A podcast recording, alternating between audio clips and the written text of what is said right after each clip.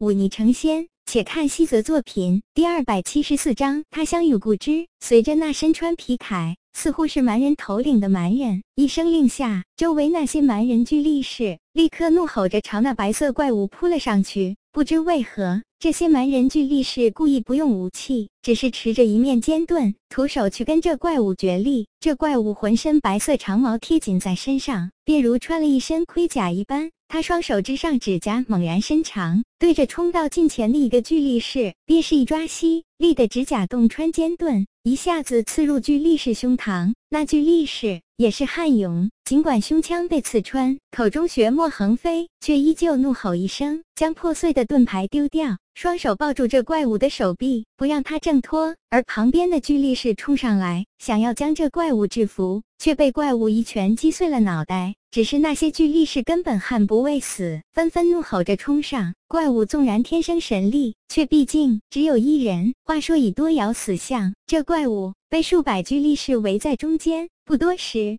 便手多攻少，到最后更被十几位巨力士扯住手脚，不得动弹。看着被数百蛮人巨力士围在中间的白色怪物，冷言暗暗松了一口气。若非这怪物刚好闯进来杀掉西渠。自己只怕就一头撞进本来为这怪物准备的圈套里了。被撕扯住的怪物放声怒吼，声若龙吟。他挣扎时，似乎看到了躲在房顶上的冷言，微微一怔，随即他深深吸气，身体再度膨胀几分，变成了足有三丈高的庞然大物。相比之下，仅一丈高的巨力士便有些不够看。接着，这怪物怒吼一声，猛然发力，十几名巨力士便被他一下子甩飞出去。轰然撞塌周围的几栋房屋，这怪物闷哼一声，显然也不好过。接着朝着冷言的方向张了张嘴，却没有发出声音。但远在十几丈外的冷言却听到耳畔传来熟悉的大凉语：“别进去，跟我来！”怪物怒吼着冲出金帐王庭，那些巨力士一路追逐出去。冷言在房顶之上略微沉吟，终究还是跟着逃了出去。虽然此时巨力士被怪物引走，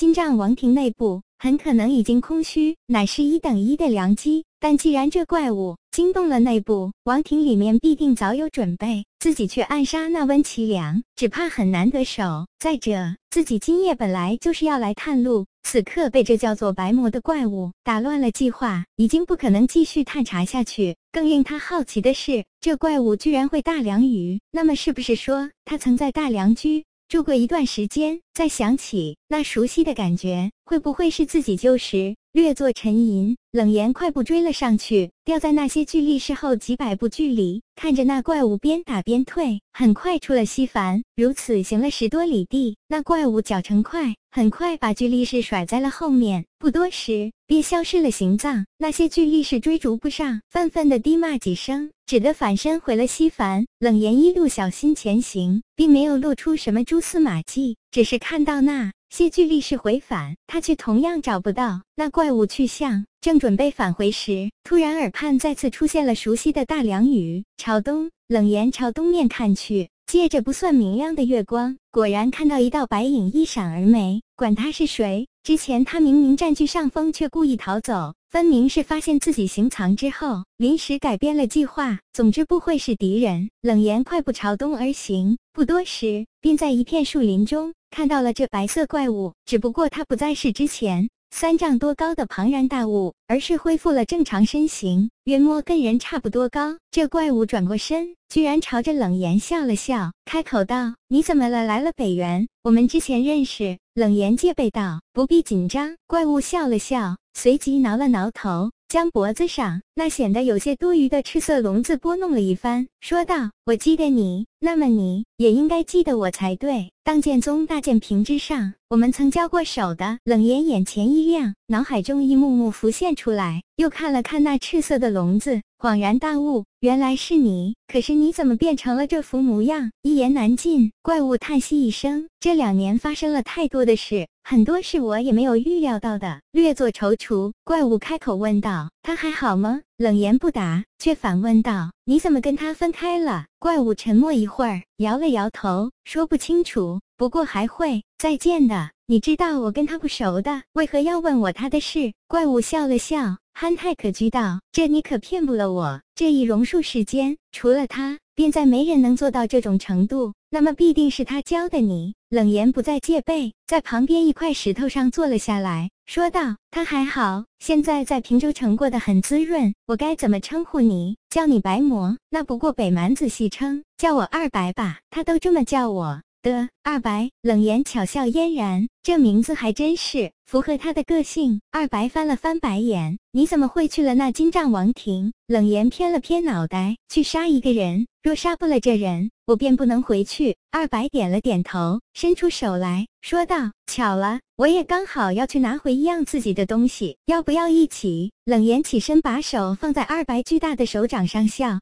道：“那就合作一次。不过话说回来，还是你以前的样子比较好看些。”二白再次无奈的翻翻白眼。第二天一早，昨夜金帐王庭内被怪物袭击的痕迹早已经清理得一干二净。冷言依旧是蛮人女子打扮，她走到王庭外，看着那空了的巨大笼子，撇了撇嘴，想必这西凡城中的百姓都不知道昨夜发生了什么吧？即便听到了些动静，也只能装作平常。这一点倒是跟南帝健康的百姓一样，帝王脚下。哪里容得下那么多的质疑和询问？冷言绕回林府园那间皮货铺子，却发现林府园已经回来了。看到四下无人，林府园凑到近处，低声问道：“大人，昨夜可还顺利？”冷言侧脸看了看他，微微一笑，道：“我改主意了，你今天赶紧收拾行装，找一支商队南下回大梁吧。”听到这话，林府园脸上一喜，但随即担忧道：“小的。”虽然没什么本事，但对这里还算熟悉。大人，你自己在这里又不通满语，有些事情只怕没那么容易，不需要你多管。冷言从怀中拿出一枚匕首模样的铸器牌子，丢给林府元，说道：“带着这东西回去之后，随便寻一处据点混日子，或者不想干了，干脆隐姓埋名找个女人生孩子去。这杀手总不能做一辈子。”林府元看着手中的朱漆牌子，满脸的感激，对着冷言磕了一个头，